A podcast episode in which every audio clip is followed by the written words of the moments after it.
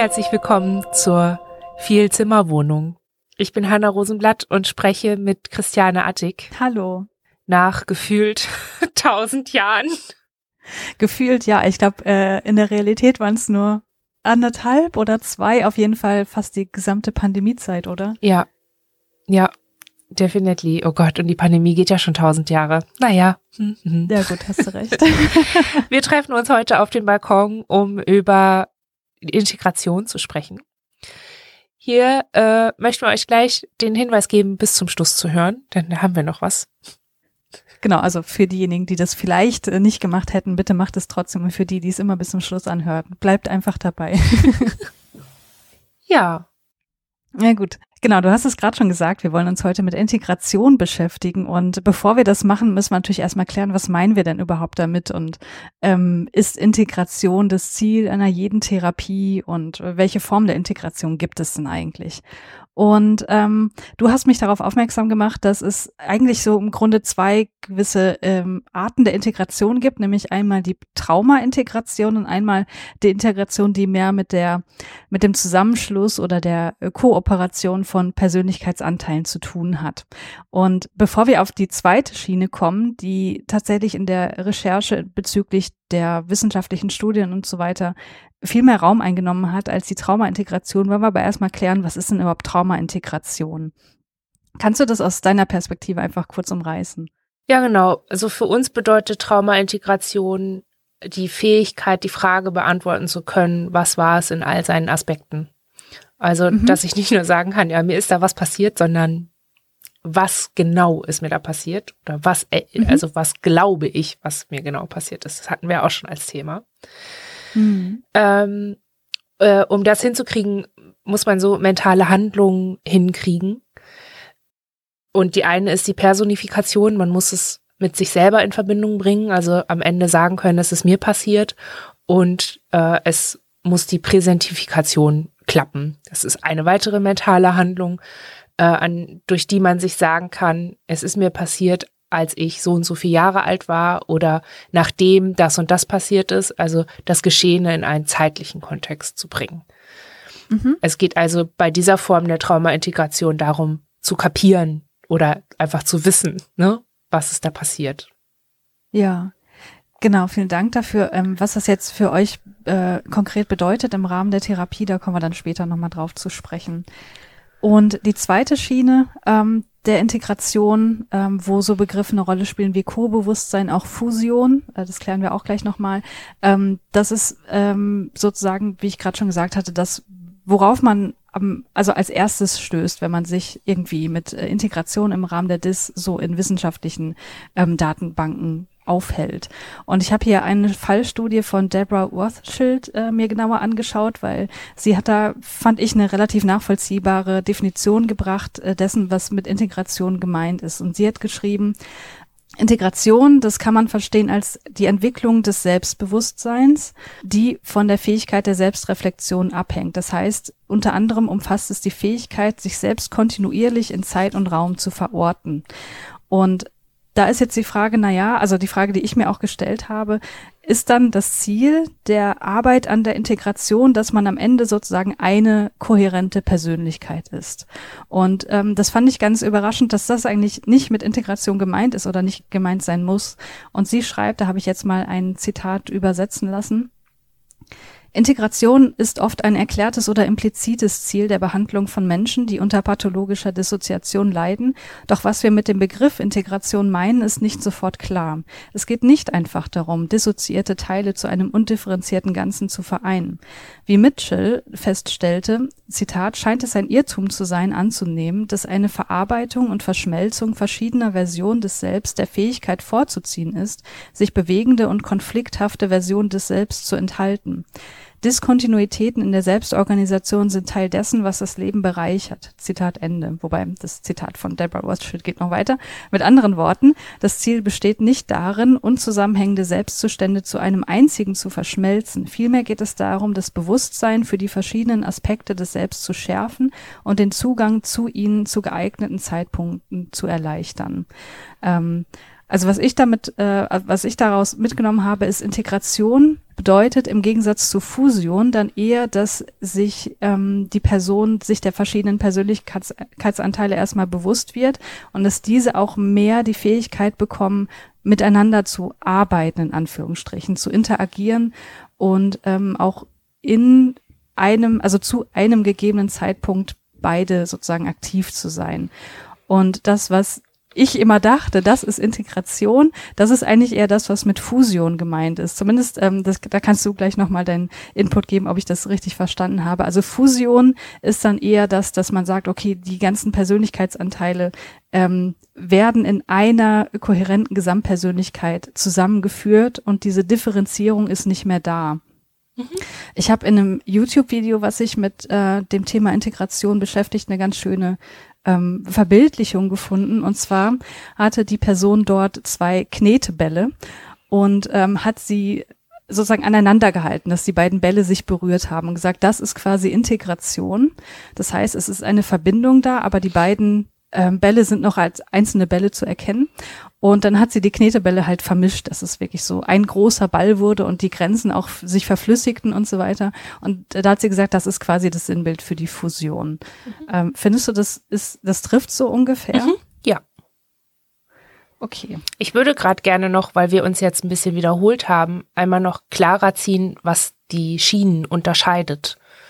Mhm. Ähm, das, was du jetzt gerade beschreibst, ist ähm, eben, also die Fusion in, in der Stelle ist eben quasi so ein Zustand, in dem alle Anteile so eine Trauma-Integration erreicht haben und sich mhm. darüber eben sehr viel Gleichheit ergibt und dadurch eben diese Fusion möglich wird. Aber mhm. eine Trauma-Integration kann ich allein in einem Zustand haben.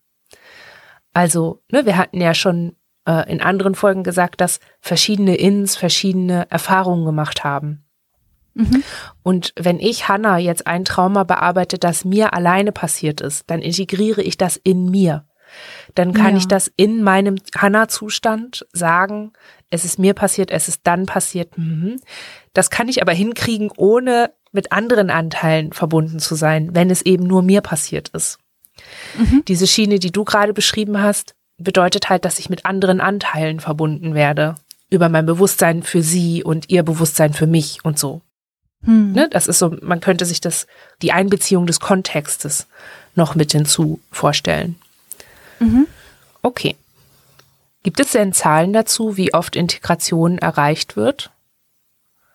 Ja, dazu habe ich auch mal recherchiert und da würde ich jetzt auch nochmal sozusagen als Disclaimer voranschicken, ähm, ob jetzt hier wirklich Integration und oder äh, Fusion jeweils gemeint ist, das lässt sich aus diesem Artikel nicht herausziehen, weil ähm, ich glaube, äh, das hattest du ja auch so ein bisschen bestätigt im Vorgespräch, dass der Begriff Fusion erst später aufkam und vorher gab es nur sozusagen Integration als Begriff und damit war aber sowohl die Integration, wie ich sie gerade beschrieben habe, als auch die Fusion gemeint. Deswegen ähm, sind die Zahlen jetzt ein bisschen, also bieten vielleicht nicht ganz so viel Hinweis darauf, was damit, also wie oft tatsächlich verschiedene äh, Stadien dieser ähm, ich sage jetzt mal, Heilung tatsächlich erreicht werden. Auf jeden Fall einen Überblicksartikel von Bethany Brandt habe ich mir angeschaut von 2009 und da wurden verschiedene Studien zur Effektivität von Therapien zur Behandlung von Traumafolgestörungen zusammengefasst. Und ähm, das waren sowohl Fallstudien, also wo ne, Einzelfälle beschrieben werden, aber auch Effektivitätsstudien, ähm, die hier zusammengefasst wurden. Und da variierte unter den verschiedenen Studien der Anteil der PatientInnen, bei denen eine vollständige Integration der Persönlichkeitsanteile erreicht wurde, zwischen 17 und 33 Prozent. Ähm, aber man muss da tatsächlich auch äh, aufgrund der Heterogenität der Studien, die hier zusammengefasst äh, wurden und auch ähm, ja methodischer Mängel auf verschiedene Einschränkungen hinweisen. Ähm, deswegen würde ich sagen, gelten diese Ergebnisse nur unter Vorbehalt. Also zum einen ähm, waren das keine randomisierten, kontrollierten Studien, sondern es waren Studien ohne Kontrollbedingungen. Das heißt, es wurde nur geguckt, ähm, ne, wie hat die Therapie bei den PatientInnen gewirkt, aber man hatte keine Gruppe, ähm, wo keine Therapie erfolgte oder eine andere Therapie. Und deswegen ist nicht sicher, worauf die beobachteten Effekte zurückzuführen sind, ob das jetzt wirklich spezifische Faktoren der jeweiligen Therapieform waren oder eher unspezifische Wirkfaktoren der äh, äh, Psychotherapie, sowas wie es existierte überhaupt eine psychotherapeutische Beziehung dann muss man auch Selektionseffekte noch benennen. Das heißt, die ProbandInnen, die werden für solche Studien nicht zufällig ausgewählt, also häufig nicht zufällig ausgewählt, sondern gezielt. Das heißt, man versucht, die Stichprobe relativ homogen zu gestalten, dass man nur PatientInnen auswählt, die eine ähnliche Schwere der Symptomatik zeigen oder die möglichst wenig Komorbiditäten haben. Und äh, da ist ja klar, okay, das kann nur ein Ausschnitt der PatientInnenschaft sein. Deswegen ist auch mal die Frage, wie gut sind diese ähm, äh, Befunde generalisierbar. Und dann gibt es noch Dropout-Effekte. Das bedeutet, dass ProbandInnen, die aus verschiedenen Gründen aus den Studien ausscheiden, oft nicht weiter verfolgt werden und die gehen dann auch nicht in die statistischen Analysen ein. Das heißt, ähm, da ist jetzt die Frage, gut, wenn die Leute, die vielleicht ähm, ausgeschieden sind, weil sie gemerkt haben, mh, hm, die psychotherapeutische Beziehung ist nicht so gut oder sie haben die Therapie aus anderen Gründen oder auch die ähm, Verfolgung in der äh, Studie beendet, ähm, das ja kann natürlich auch die, die äh, Erfolgs, ähm, Erfolgsberechnung auch wieder beeinflussen. Deswegen würde ich sagen, die Zahlen 17 bis 33 Prozent ist wahrscheinlich eher eine Überschätzung des Effekts. Genau, also das ist das, was ich hier äh, aus echt, der. Ich, es, ja? ich finde, dass die Zahlen an sich schon sehr klein sind. Ja, also ja. ich würde mir wünschen, dass sie natürlich höher sind. Mhm. Und nachdem das das Einzige ist, was man machen kann, heilbehandlungsmäßig, wenn man mhm. geheilt werden möchte und das als Krankheit empfindet oder einordnet, dann ist, also dann muss man sich halt das nochmal klar machen. Ne? Die Psychotherapie mhm. einer Traumafolgestörung ist das Einzige, was wir zur Wahl haben dann. Das Einzige. Mhm. Und dann ist das nur zwischen 17 bis 33 Prozent in etwa hilfreich und effektiv. Und das ist womöglich noch eine Überschätzung. Ja. Autsch. Also da ist ne, genau, aber da ist natürlich auch nochmal die Frage, was wird hier als Erfolg äh, bewertet. Ne? Ist, ja. Also ist eine erfolgreiche Therapie im Sinne der ForscherInnen nur eine vollständig integrierte Persönlichkeit mhm, mhm, oder ähm, ist nicht auch das, was ich vorhin als Integration bezeichne oder ne, die, die Definition, die ich gebracht habe, ist das nicht auch schon ein Therapieerfolg, den man ähm, hier vielleicht auch nochmal differenziert betrachtet, äh, betrachten sollte? Mhm.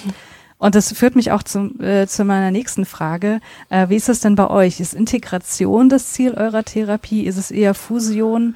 Ähm, und wie ist es mit der Trauma-Integration? Also sind da beide Schienen bei euch berücksichtigt? Und äh, wie fühlt sich eigentlich sowas wie Co-Bewusstsein an, was ja auch wahrscheinlich äh, eins der Ziele ist, oder? Mhm.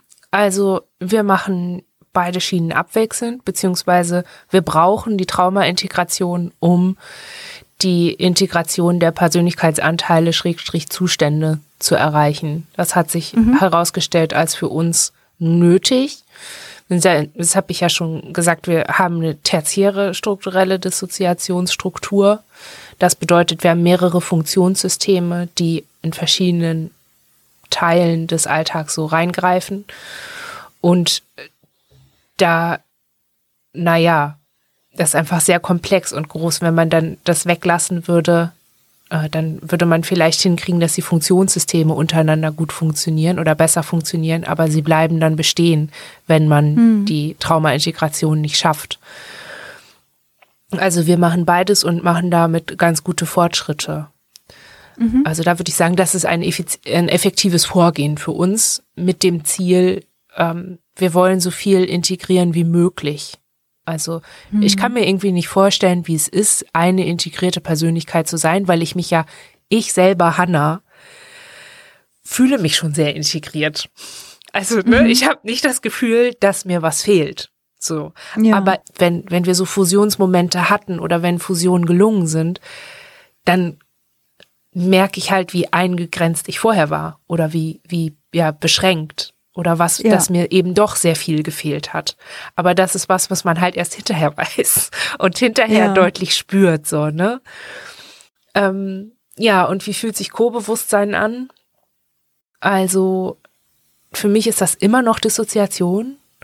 Also, wenn mhm. ich Co-Bewusstsein habe über einen anderen Anteil, dann erlebe ich das schon depersonalisiert und manchmal auch, als wäre das nicht echt, was gerade passiert. Ich beobachte mich dann dabei, wie ich Dinge tue oder ich erinnere mich nicht konkret, wie ich mich bei einem Gespräch gefühlt habe zum Beispiel und was ich selber mhm. gedacht habe, aber ich weiß, dass ich es geführt habe und worum es dabei ging.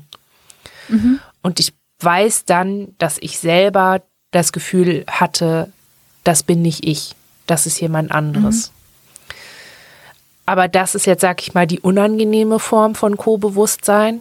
So dieses, ja, sehr depersonalisierte vor allem. Das ist sehr, sehr, sehr, sehr unangenehm. Dann merke ich selber, dass ich auf eine Art merkwürdig spreche mhm. und irgendwie komisch urteile, aber ich kann nichts dagegen tun. Da, also das ist, und ich merke halt auch, wenn es unangemessen ist, ne? Also wenn ja. ich, wenn ich auf einmal irgendwie total albern bin, in der, weil ich und auf einmal so diesen Impuls habe, ich muss jemanden aufheitern, obwohl es überhaupt nicht mein, mein persönlich präferiertes Ding ist, jemanden aufzuheitern, wenn er traurig ist. Also ich würde immer mhm. eher zuhören und versuchen, mich einzufühlen und so. Ja. Ähm, und ich das aber nicht bremsen kann. Ich da gar nicht, gar nicht gegen an kann.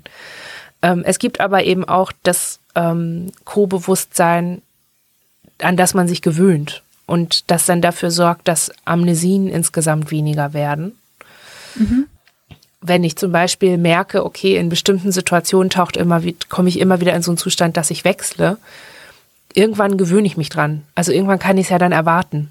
Okay, es, es mhm. könnte jetzt gleich passieren. Und dann kriege ich auch so zunehmend so einen Spielraum, mich zu regulieren mhm. vorher zum Beispiel und mehr in die Situation reinzukommen und zu gucken, okay, wie, wie kann ich wie kann ich länger dabei bleiben, wie kann ich mich stabil halten, wie kann ich meinen Stresspegel regulieren und so. Ähm, mhm. Und das ist dann so ein, da irgendwie ist es so, je häufiger ich das mache, je mehr ich das übe, desto weniger fühlt es sich an wie Co-Bewusstsein, sondern eher wie, okay, ich falle jetzt möglicherweise in einen anderen Zustand oder ich verändere mich. Das ist dann vielleicht eher so das was mhm. ich dann, es ist dann halt nicht mehr, ich habe Co-Bewusstsein mit jemand anderem, sondern, ah, wie immer, 10 Uhr, ich steige in den Bus und da kommt dieses Gefühl. Ja, da ja. kommt diese Veränderung dieses, dieses Selbstzustandes. Und dann ist es halt, das ist auch Co-Bewusstsein. Mir ist klar, dass das eine Veränderung meines Zustands ist, aber mhm. ich werde nicht mehr amnestisch dafür. Ich, ich bleibe mhm. in der Situation und über diese Übung, über solche ähm, stetigen Wiederholungen entsteht bei uns dann auch früher oder später, ähm, vor allen Dingen, wenn da kein Trauma dran hängt, sondern einfach nur Übererregung oder so ein Trigger. Ne? Mhm. Also Busfahren ist bei mir so ein, oder eben rausgehen und ähm, in sehr lärmiger Umgebung zu sein, da ist bei mir Lautstärke und diese Reizüberflutung ein starker Trigger. Mhm. Und das weiß ich aber jetzt schon. Und mhm. ähm, Darüber sind bei uns ganz viele so Mini-Fusionen entstanden, wo gar nicht Trauma-Integration nötig war. Da war eher sensorische Integration und mein, mein Selbstgefühl für mich wichtig. Ja. Also, dass ich da eben nicht so komplett umswitche. Ich verstehe. Ich habe da noch mal zwei Fragen dazu. Und zwar hast du gerade gesagt, es äh, gibt dir die Möglichkeit zu regulieren in diesen Situationen, wo du merkst, du bist kurbewusst. Mhm. Würdest du so weit gehen und zu sagen, du hast da auch mehr Kontrolle tatsächlich über die Situation? Ja, irgendwann nach viel Übung. Ja, mhm. also ich glaube, also sowas wie Zugfahren zum Beispiel, ähm, mhm. das kriege ich jetzt unter bestimmten Bedingungen sehr bewusst hin. Mhm. Aber üben musste ich es ein paar Jahre. Ja, und auch okay es ist halt auch, also gerade ganz am Anfang, ne, wenn ich in solchen Situationen nicht nur einen Wechsel hatte, sondern auch gleich full-blown Flashback und Zeitverluste über mehrere Tage und also so richtig eskalierte PTBS-Symptomatik. Da ist ja auch, da hat man ja einen Leidensdruck, ne? Und ja. das dann, ich habe das dann auch eine Weile vermieden und äh, ja. so, aber prinzipiell ist das da, ja. Okay.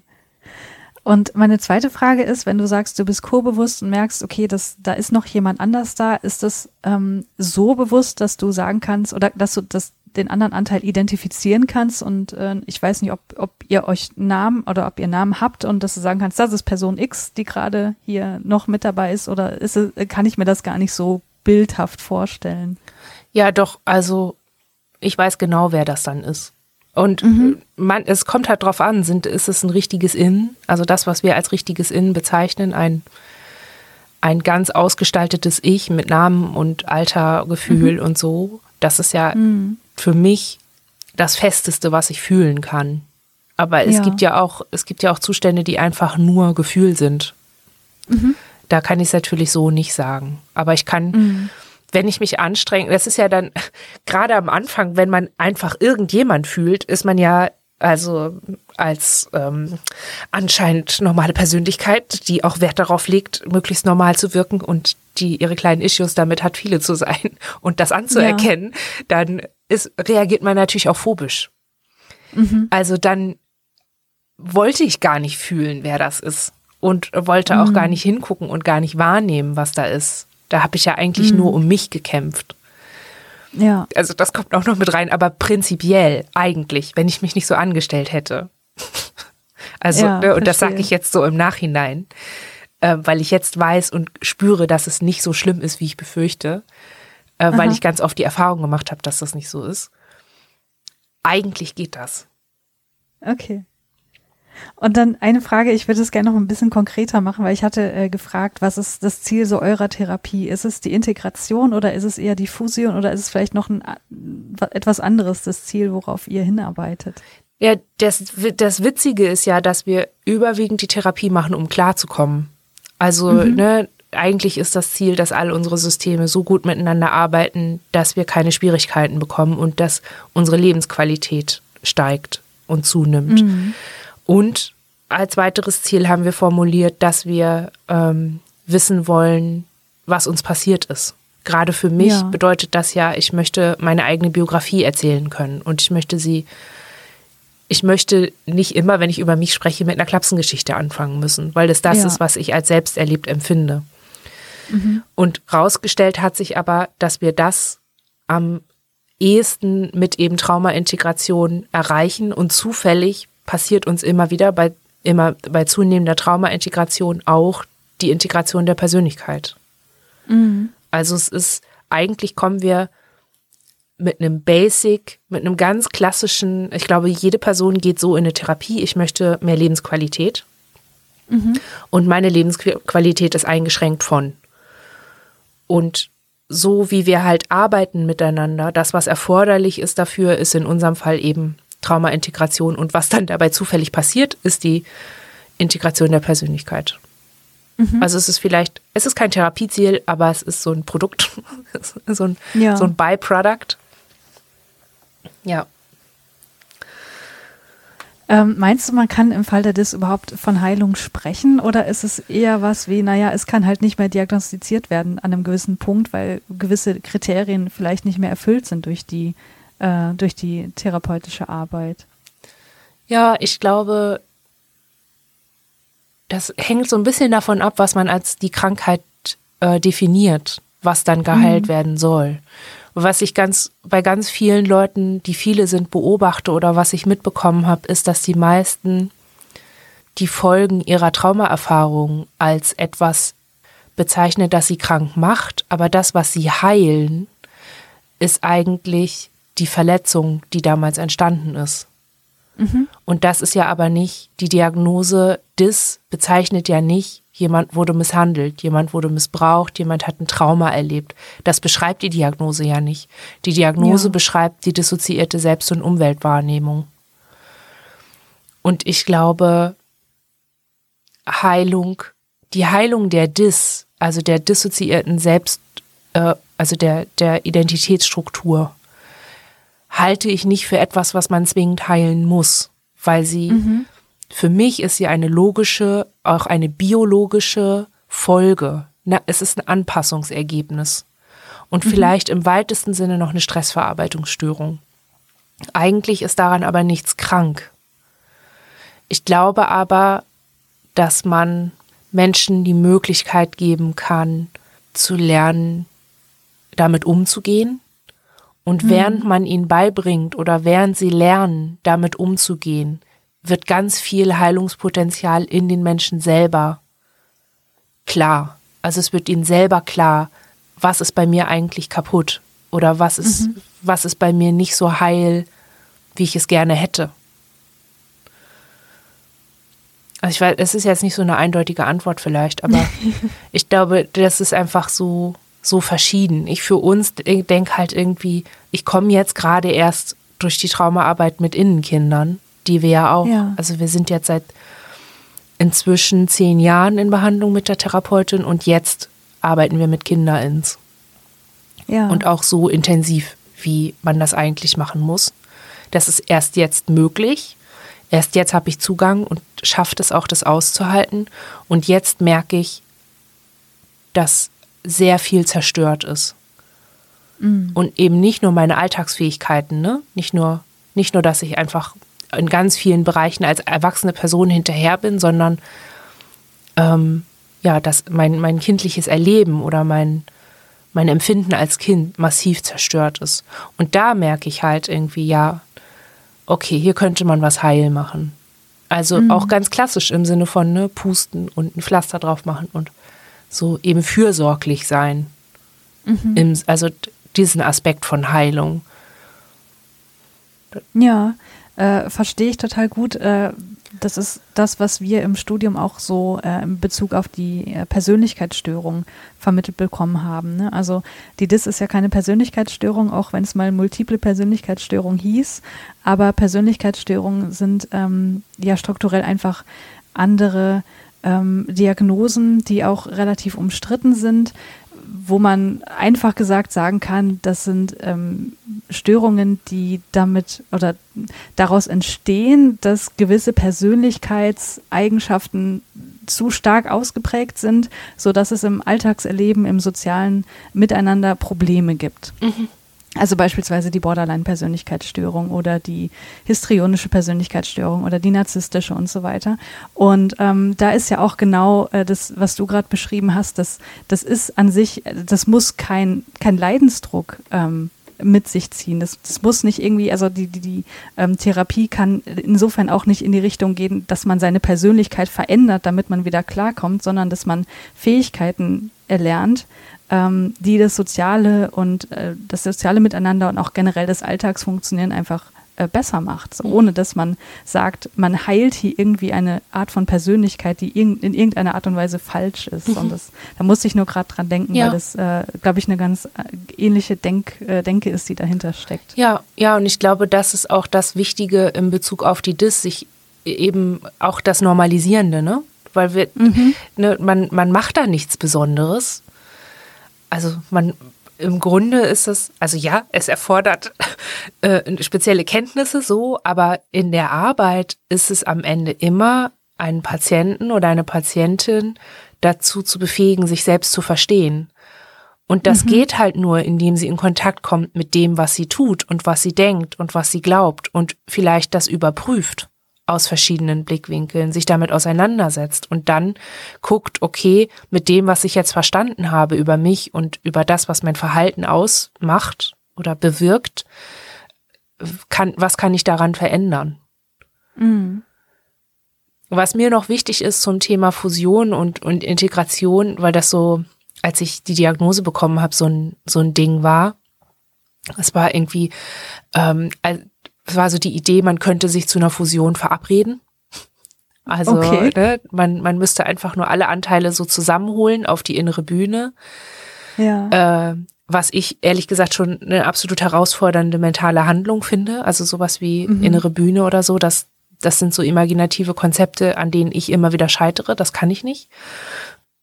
Und da war dann halt so, ja, wir schließen uns jetzt zusammen, wir sind jetzt ein Team und wir sind jetzt nicht mehr Polly, sondern Hans. So. Ja. Oder Maria, was weiß ich. Also wir sind jetzt, ja. wir fünf sind jetzt eine neue und ähm, wir sind jetzt integriert, dass das irgendwie äh, geht. Ich habe noch nie von Leuten, die viele sind, gehört, dass das so funktioniert. Mhm. Und dass das überhaupt etwas ist, was die Leute von sich aus gemacht hätten. Also ich habe von mhm. mehreren schon gehört, dass sie das mal gemacht haben in Therapien so, aber dann eher dem Therapeuten oder der Therapeutin zuliebe. Und ja, dann, ja. ne, dann saßen die fünf Anteile vielleicht co-bewusst miteinander in dem Gespräch und haben alle so getan, ja, ja, wir sind dieser eine. Aber nach hinten sind sie halt weiter viele. Ja. Und, und ne, fangen an, so eine Mimikrie zu machen. Also ich, ich weiß nicht, das ist doch irgendwie ähm, fast schon, also äh, gesunder Menschenverstand, dass es nicht funktionieren kann. Also das kann doch nicht äh, ausreichen, sich einfach dazu zu entscheiden, wir machen das jetzt oh, und dass dann am Ende eine integrierte Persönlichkeit hinten rausfällt. Ja, ähm, ja aber das war also, ja die Idee und das ist ja auch das, was man mm. so transportiert, indem man sagt, die Gewalt war so krass, die hat uns zersplittert und wir bringen jetzt die mm. Splitter alle zusammen und kleben sie zusammen wieder zu einem. Das ist ja halt das, das ist ja das Bild auch, ne, was einen dann dazu ja. verleitet zu so einer Idee. Und jetzt noch mal ganz platt gefragt, wie fühlt sich denn Integration an? Ist das was, was jetzt quasi äh, eine neue Erlebensqualität ist, was du noch nie hattest in deinem Leben, oder ist es gar nicht so fantastisch, sozusagen. Also es ist nicht, ich fühle mich wie neugeboren und yeah, so, ich, ich komme nicht im Morgentau aus dem, so, auf eine frische Wiese irgendwie, so nicht, aber es ist schon, erstmal ist Integration was, was ich immer erst im Nachhinein merke. Mhm. So, wenn ich irgendwie nach einer Weile oder auch wenn ich von außen eine Rückmeldung kriege, äh, bist du jetzt Hanna oder bist du XY? Mhm. So, aber also was selten ist, weil wir nicht so leben. Die Leute wissen nicht, mhm. wer wir sind. Aber mhm. wenn ich merke, okay, von außen ist nicht mehr so richtig unterscheidbar, wer wer ist. Und ich selber habe das Gefühl, den Unterschied zu machen, ist völlig Banane, weil das bin ich. Dann weiß mhm. ich, okay, es, es, es gab eine Integration und das fühlt sich ganz und rund an. Insgesamt ja. habe ich immer das Gefühl, es kommt was dazu. Das hatte okay. ich ja vorhin schon angerissen. Ne? Ich habe selber gar keinen Blick oder gar nicht so das Bewusstsein dafür, was mir fehlt, bis ich ins Co-Bewusstsein komme und von da aus in die Übung der reibungslosen Zusammenarbeit und von da aus dann, dass es irgendwann gar keinen Unterschied mehr gibt. Mhm. Und da ist es halt immer ein Zugewinn.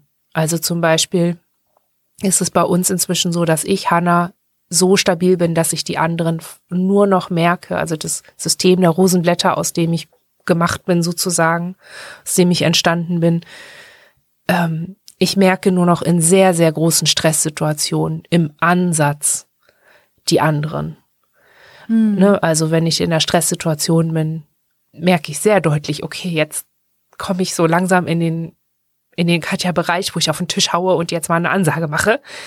Aber dann bin ich Hanna und habe ein Katja-Gefühl. Mhm. Und das ist, andere könnten, andere Menschen, die nicht viele sind vorher, haben dann vielleicht so, ich habe so einen Hulk-Moment und haben dann als inneres Bild, sie sind der Hulk, als ne, mhm. Introspektion von einem Film. Also es ist nicht, es ist anders als ich, aber es, es bin ich anders als ich bin, wenn ich nicht wütend bin. So. Ja, ja. Ähm, das ist so ein bisschen äh, hoffentlich ein, ein überzeugender Gegensatz zu dem, was so aus der Plural Culture kommt. Oder aus so, ähm, ja, ich glaube, also ich würde es jetzt einfach Plural Culture nennen und hoffen, dass irgendwie diejenigen, die davon schon mal gehört haben, wissen, was damit gemeint ist. Also es gibt ähm, im Moment so eine soziale Bewegung von Leuten, die sich als viele erleben und die den ganzen traumabasierten Ansatz ähm, zum Teil ablehnen, zum Teil ganz negieren, ähm, die viele sein quasi als ja als natürlichen Selbstzustand von Menschen zelebrieren. So, also die dann mhm. sagen, wir sind viele und wir ja, ihr könnt uns sagen, wir sind durch ein Trauma entstanden, aber nö, ähm, das nehmen wir uns gar nicht an. Wir sind so, wie wir sind und Fusion oder Integration ist der Mord ist Mord an, an, an Anteilen und mhm. ähm, sollte nicht, das sollte nicht passieren, das ist was Schlechtes. So. Mhm. Ähm, das ist so ein bisschen, mh, hm, kann man machen. also, ne? also man kann so leben. Ich glaube, das muss man auch akzeptieren, dass Leute sich selbst so sehen und sich selbst mhm. darin verordnen können und dass sich Leute auch dagegen entscheiden, ähm, eine Traumatherapie zu machen, vor allem wenn sie nicht das Gefühl haben, dass es ihre Lebensqualität einschränkt. Also, ne? Mhm. Sehr, ähm, auf der anderen Seite ist es natürlich problematisch, wenn außenstehende Menschen denken, Integration und Traumaintegration sei deswegen ähm, So, ne, wer, wer sich dann davon abschrecken lässt. Also mhm. ne, es gibt ja genug Leute, die dann darüber nachdenken, die merken, ich krieg noch nicht mal Kontakt zu allen Ins hin. Ich krieg mich selber gar nicht kontrolliert. Wie soll ich denn jemals äh, mit den anderen zusammenschmelzen? Und was mache ich bloß, wenn dieser Anteil, der mich immer wieder aus schwierigen Situationen rausbringt, wenn der nicht mehr da ist? So. Ähm, mhm. Und dann hören die aus dieser Plural Culture Geschichte, ähm, ja, das muss man auch nicht, weil das ist ja, ne, dann tötet man diese Anteile in sich und man, man normiert sich und man äh, passt sich an an eine Welt, die feindlich ist, der Pluralität gegenüber und, und, und. Also es ist zum Teil enorm aufgeladen und enorm komplex aufgeladen. Mhm. Ähm, und es ist eine geschlossene Community. So, das ist, also, ähm, diese ganze Plural Culture funktioniert auf so eine, auf so Überzeugungen und Ideen, die einfach innerhalb dieser Community und innerhalb dieser sozialen Community vor allem total viel Sinn ergeben und man kann sich innerhalb dieser Community dann gut fühlen und auch zu Punkten kommen, die man mit der klassischen Therapie vielleicht nicht so, ähm, die nicht so stark gewichtet werden, zum Beispiel die Akzeptanz des Viele-Seins. Dadurch, dass, hm. dass die Traumatherapie ja per se sagt oder dass eine Grundannahme darin ist, dass viele zu sein beziehungsweise sich als viele selbst zu erleben nicht normal ist und nicht gesund ist, da kann man sich auch schnell mal abgelehnt fühlen und ja. denken, ach Mann, ich bin aber eigentlich ganz zufrieden damit, wie es ist. Ähm, warum soll ich das verändern und anpassen? Also da, mhm. da, ne? Man hat in, innerhalb dieser Community dann ganz viel Raum, aber man muss sich halt auch immer fragen, wie viel man von dieser Community im Alltag haben kann. Also ich erlebe diese Community im Moment sehr stark vernetzt übers Internet. Mhm. Und ich stelle es mir schwierig vor, ähm, wenn ich mich wirklich entscheide, okay, ich mache keine Traumatherapie, ich bin viele und das ist gut so. Und ähm, ich will das leben, ich will das ausleben und so, stelle ich mir das Leben damit auch sehr begrenzt vor eben, mhm. dass man dann die Akzeptanz nur im Netz findet, nur in dieser Community, nur im Kontakt mit diesen Leuten, die genau gleich ticken. Und sobald man rausgeht, kommt die Ablehnung. Ich stelle es mhm. mir sehr schwierig vor.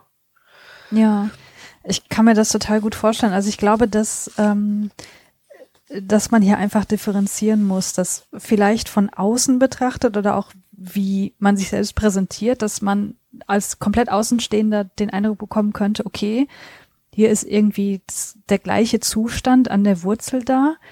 Und das mag auch so sein. Ich kenne mich mit der Plural ähm, Culture überhaupt nicht aus. Ich weiß nicht, ob, äh, ob die Personen wirklich sozusagen streng genommene diagnostizierbare Dis haben oder nicht. Das würde ich mal komplett außen, also mhm. außen vor lassen. Ähm, aber dass man einfach auf einer anderen Schiene gucken muss, ist denn Leidensdruck da? Mhm. Und wenn Leidensdruck da ist, ist es völlig legitim und total positiv, wenn man da äh, therapeutisch gegen angehen möchte. Wenn kein Leidensdruck da ist, ist genau die Frage, ne? muss ich das überhaupt? Und wenn es mir doch gut geht im Alltag, wenn ich meine äh, Art und Weise gefunden habe, damit umzugehen, dann ist es vielleicht auch gar nicht nötig. Mhm. Und dann ist aber sozusagen noch eine dritte Stufe, äh, kriege ich denn aus dem, ähm, was vermeintlich anders oder falsch an mir ist, einen sekundären Krankheitsgewinn. Wie ich fühle mich plötzlich Teil einer Community oder ich erzähle meine Geschichte in sozialen Netzwerken und kriege dafür Aufmerksamkeit oder vielleicht sogar Geld, wenn ich mhm. irgendwie einen geilen YouTube-Kanal oder so mache. Mhm. Ähm, und ich also da, da glaube ich, muss man einfach total äh, deutlich differenzieren, ja. was, was steht jetzt dahinter, möglicherweise als Motivation, damit auch nach außen zu treten. Und dass das sozusagen der Grund ist, warum man die Person nicht alle über einen Kamm scheren kann und warum die, die Person, die zu einer Gruppe gehört, nicht über eine andere urteilen kann, weil es letztlich dann doch relativ unterschiedliche Erlebniszustände des Lebens einfach sind, mhm. oder? Ja, ja, und ich glaube, das gilt in beide Richtungen. Ne? Ich glaube, ja ähm, es ist total wichtig, sich, wenn man sagt, ich ich mache keine Traumatherapie, ich zelebriere mein Viele Sein, dass man das nicht macht, um sich von Leuten abzugrenzen, die das tun, mhm. die, mhm. die sich eben in der Traumaarbeit befinden und auch diesen Weg behalten. Und gleichzeitig ist es auch wichtig, dass Leute, die so wie ich jetzt unterwegs sind, nicht sagen, das sind alles Faker und Spinner. In beiden Fällen geht es ja darum zu akzeptieren, wie man ist. Mhm. Es ist halt eben ein unterschiedlicher, es sind unterschiedliche Wege und unterschiedliche Einschränkungen. Ja. So. Ja. Ähm, ansonsten, also noch einmal zurück auf die Frage, wie sich Integration anfühlt. Ne? Ich habe halt das Gefühl, dass ich eine gewisse Authentizität entwickle. Und mhm. je mehr ich ähm, integriert bin und je mehr ich zusammengeschmolzen bin mit anderen, desto mehr Saft habe ich hinter dieser Authentizität. Zum Beispiel mhm. auch, um mich von solchen Communities abzugrenzen. Mhm. Also mhm. jetzt ne, mit dem, wie wir so als, als System insgesamt funktionieren. Ich habe so viel mehr Überblick inzwischen darüber, was wann mit mir passiert und ich kann, ich bin dem nicht mehr so ausgeliefert und so hin und her geworfen, nur weil sich meine Umgebung verändert hat oder weil sich meine soziale Umgebung verändert hat oder weil ich mhm. einem Trigger ausgesetzt war oder so. Ich weiß nicht immer 100 Prozent und ich kann mich auch nicht zu 100 Prozent darauf verlassen, aber ich kann kompensieren, dass es nicht 100 Prozent sind. Mhm. Also ich, ich brauche nicht mehr diese absolute Sicherheit darüber von außen, dass immer alles gleich ist, ähm, nur damit ich mich zusammenhalten kann oder dass ich auf bestimmte Skills zurückgreifen kann, um mich zu regulieren und so. Sondern da ist so, man könnte es sich vielleicht so ein bisschen vorstellen, wie am Anfang der, der Traumaarbeit waren wir eine Wiese und jedes Grashelmchen war ein Innen von uns, sozusagen. Mhm. Und ganz biegsam und ganz ein eigenes System, das funktioniert für sich und ein Grashalm steht halt so ganz für sich. Aber es ist halt eine ganze Wiese. Und heute sind wir halt so eine Art Bambuswald. Das ist auch mhm. ein Gras, aber unsere Widerstandskraft ist viel größer. Mhm. Und unsere Möglichkeiten auf Dinge zu reagieren und uns selber einzugrenzen sind viel größer. Mhm. Was irgendwie ganz wichtig ist, ist, dass Integration oder so diese ähm, die Integration der Persönlichkeitsanteile nicht dafür sorgen, dass jemand hergestellt wird. So. Mhm sondern dass man von vornherein schon wer und jemand ist. Es geht darum, sich selber und die eigenen Möglichkeiten umfassender einschätzen zu können und sie kontrollieren zu können und abrufen zu können. Mhm. Also die Selbstbestimmung ist eine andere, das Selbstbewusstsein ist eine andere. Die Möglichkeiten, die Fähig und Fertigkeiten mit der Welt und sich selber zu interagieren sind so viel größer und flexibler und umfassender geworden. Das kann man mhm. sich, kann man sich vorher gar nicht richtig vorstellen, weil man sich irgendwie nur so illusorische Ideen macht. Ich habe irgendwie am Anfang gedacht, okay, wenn ich eine bin, dann bin ich lieb. Dann ärgere mhm. ich niemanden mehr, dann störe ich niemanden mehr, dann, ähm, dann weiß ich genau, was ich wann sagen muss, damit mich alle lieb haben und ich bin in der Schule gut und ich, ich habe Freunde und ich kann durchschlafen. Und so ist es aber nicht. Also, mhm. ne, aber die Ideen, die ich damals hatte, hatten ganz viel damit zu tun, wie ich die Welt wahrgenommen habe und wovon ich mich bedroht gefühlt habe und so. Mhm. Und jetzt ist meine Idee von, ich bin integriert, einfach nur, okay, ey, ich werde wissen, was für Themen mich richtig fertig machen. Und dann werde ich aber auch wissen, dass es mir hilft, ein Eis essen zu gehen. Ja. Und dass es mir hilft, dann früher ins Bett zu gehen und sowas. Ja. Also ich, ich ähm, äh, danke für die Ausführung. Ich glaube, ich kann das so ein bisschen nachfühlen oder versuche das natürlich irgendwie die ganze Zeit. Ähm, ich weiß nicht, ob äh, du das nachvollziehen kannst, was ich jetzt sage. Also manchmal, wenn ich in Situationen komme, die, äh, in denen ich unsicher bin, weil das vielleicht neue Situationen für mich sind oder Situationen, von denen sehr viel abhängt oder ich weiß, da muss ich ein Verhalten zeigen, das kann ich nicht gut dann begebe ich mich bewusst in eine andere Rolle und sage, nee, du bist jetzt die Christiane, die so und so ist. Und indem ich mir das einrede, kann ich das dann auch. Mhm. Weißt du, also äh, ganz banales Beispiel, manchmal, wenn ich Vorträge halten muss, wo ich, äh, wo vielleicht das Thema nicht, wo ich mir nicht ganz zu 100 Prozent sicher bin im Thema oder wo das Publikum mir unbekannt ist, dann stelle ich mir vor, ich bin gerade die Podcasterin und das hier ist gerade ein Podcast. Mhm. Und ähm, dann in, mit diesem Mindset gelingt es mir viel, viel besser. Und das ist natürlich auch irgendwie eine Übungssache. Und irgendwann ähm, habe ich dann aber wahrscheinlich nicht mehr das Bedürfnis, mir zu sagen, das ist jetzt ein Podcast, sondern das ist jetzt eine andere Situation und ich kann da flexibel drauf reagieren. Ich muss mich nicht mehr in eine andere Rolle begeben, mhm. aktiv, weil die Rolle äh, sozusagen Teil meiner noch ganz allgemeinen Persönlichkeit ist. Weißt mhm. du, wie ich meine? Ja. Ähm, da musste ich jetzt gerade so ein bisschen drüber nachdenken, um das irgendwie nachzuvollziehen, was, was du erzählt hast. Ja, es ist vielleicht dann irgendwann eine Selbstverständlichkeit, als Podcasterin da aufzutreten. Oder einfach diesen Zustand aus dem Podcasten abrufen zu können. Und genau, dann, genau, letzteres würde ich sagen, ja. Ja. Mhm.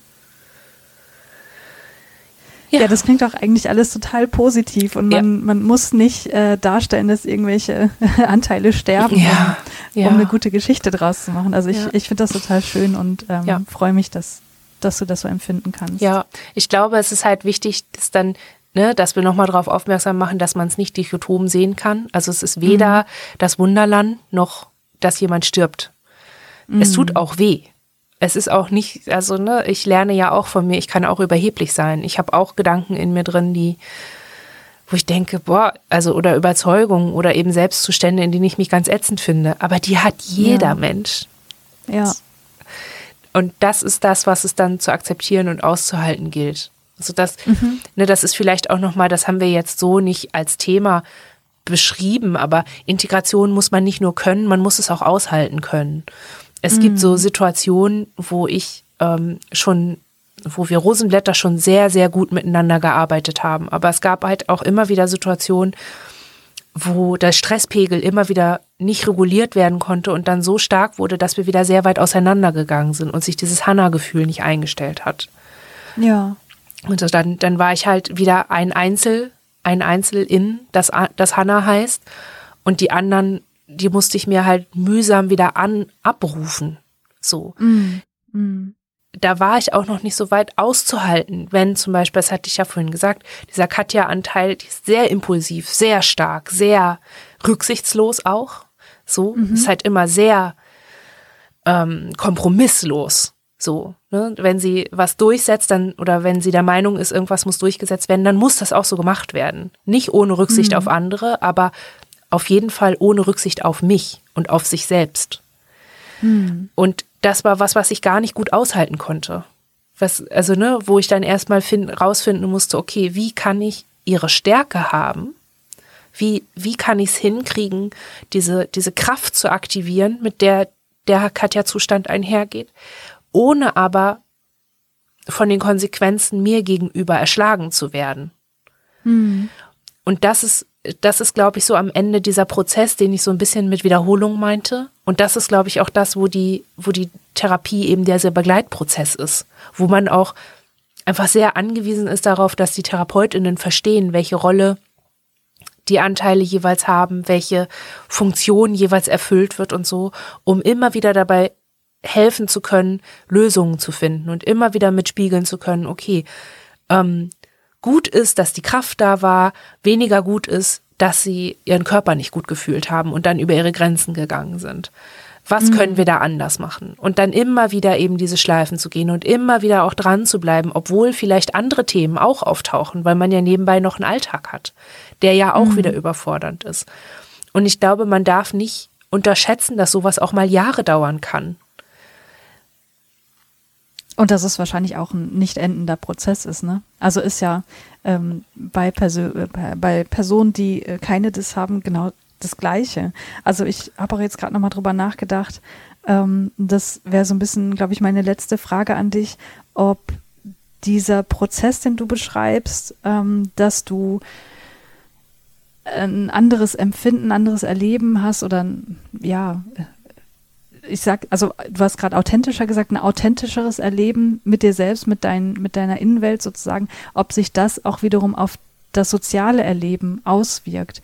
Weil ich habe das bei mir gemerkt, ähm, ich habe auch Persönlichkeitsanteile, äh, nenne ich es jetzt mal, oder Aspekte meiner Persönlichkeit ist, glaube ich, besser formuliert, die ich einfach überhaupt nicht mag. Mhm. So, ähm, wo ich auch merke, boah, wenn, wenn ich jetzt schon wieder so bin, frage ich mich, warum muss das jetzt sein? Warum musst du so reagieren? Aber ich komme da in dem Moment auch einfach nicht raus. Mhm. Und über die ganzen Jahre hinweg habe ich halt irgendwie gelernt, dass es auch ein Teil von mir ist. Und das hat mich aber irgendwie auch entspannter werden lassen anderen Menschen gegenüber. Insofern, dass ich, glaube ich, weniger urteile, weil ich weiß, okay, die Person, die hat halt auch einfach mal einen scheiß Tag, so, das ist total menschlich oder dass es Personen gibt, die die und die Denkweisen haben, das gehört auch irgendwie zum menschlichen Dasein dazu und das ist nichts, worüber ich mich jetzt aufregen muss, so. Also es hat mich so im, im gesamten Leben einfach entspannter werden lassen mhm. und äh, da habe ich mich gerade gefragt, ob das mit ähm, dem Prozess, den äh, du in der Therapie durchgemacht hast, ob das auch was ist, was, was du bemerkst. Ja, ja, definitiv. Ich merke, dass ich dadurch, dass ich weiß, was kommt und was es für eine Funktion hat und welche Bedeutung das in meinem Alltag hat, brauche ich ja keine Angst mehr haben. Da kommt ja nichts Unerwartetes oder Unvorhersehbares mehr. Mhm. Da kommt nur was, was ich nicht so gut kontrollieren kann. Aber das mhm. ist ja mhm. ein Unterschied. Und wenn ich etwas direkt nicht kontrollieren kann, also zum Beispiel, ne, wenn ich so voll in diesem Zustand bin und anfange, krasse Entscheidungen zu treffen, ja, da kann ich halt nichts mehr machen. Aber das heißt ja nicht, dass ich zehn Minuten vorher nicht schon was machen kann. Und ja. sagen kann, okay, oh, ich fange jetzt an, hier äh, hibbelig zu werden und kribbelig und ähm, ne, meine mhm. auf den Tisch Faust wackelt schon wieder ganz schön. So, da kann ich ja, da kann ich ja, da weiß ich ja, okay, das hat mit einem Stresslevel zu tun, das hat mit einem Überforderungslevel zu tun. Ähm, da kann ich ja, wenn ich das, sobald ich das merke, kann ich ja was dagegen tun. Und mhm. kann auch sagen, okay, ich bin jetzt überfordert, ich bin gestresst. Ähm, bevor ich jetzt hier in den Zustand komme, wo ich nicht mehr mit euch reden kann, lasst uns doch erstmal eine Pause machen. Ja. Und das ist ja was, was man vorher, was ich vorher halt nie konnte weil ich nicht gespürt mhm. habe, dass ich übererregt bin, weil ich nicht, weil ich nicht wusste, dass Überforderung so ein großes Thema bei mir ist. Mhm. Und das, ich glaube, es ist halt einfach auch dann so Self-Confidence, so mh, mm, eben durch diese Übung, durch die Regulationsübung, weiß ich halt, dass ich es regulieren kann.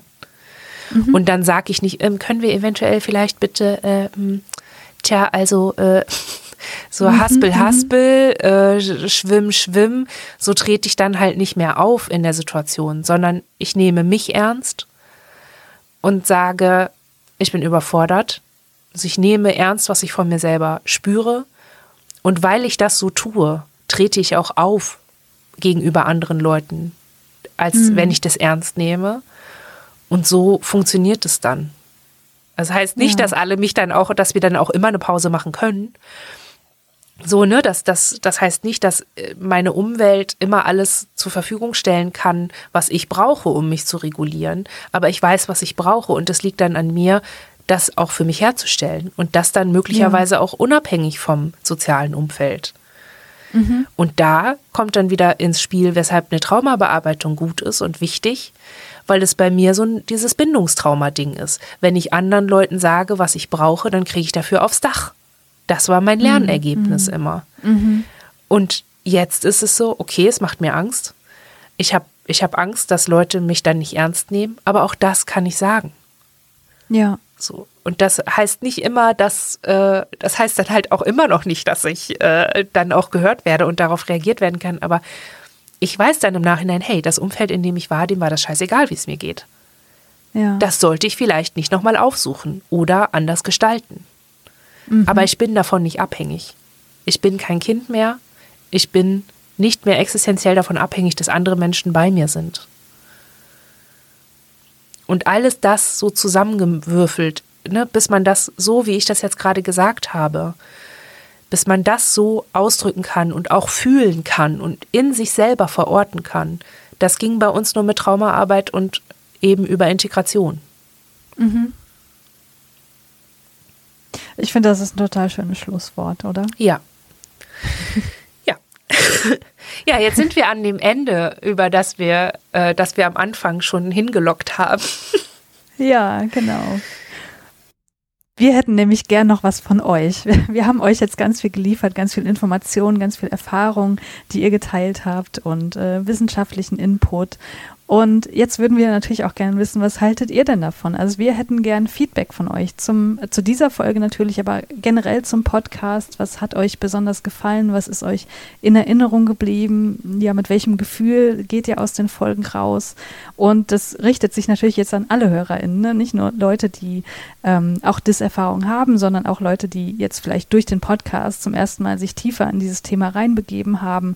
Und uns interessieren natürlich auch eure Fragen. Also was ist offen geblieben? Wo habt ihr immer noch Fragezeichen im Kopf? Was ist unklar?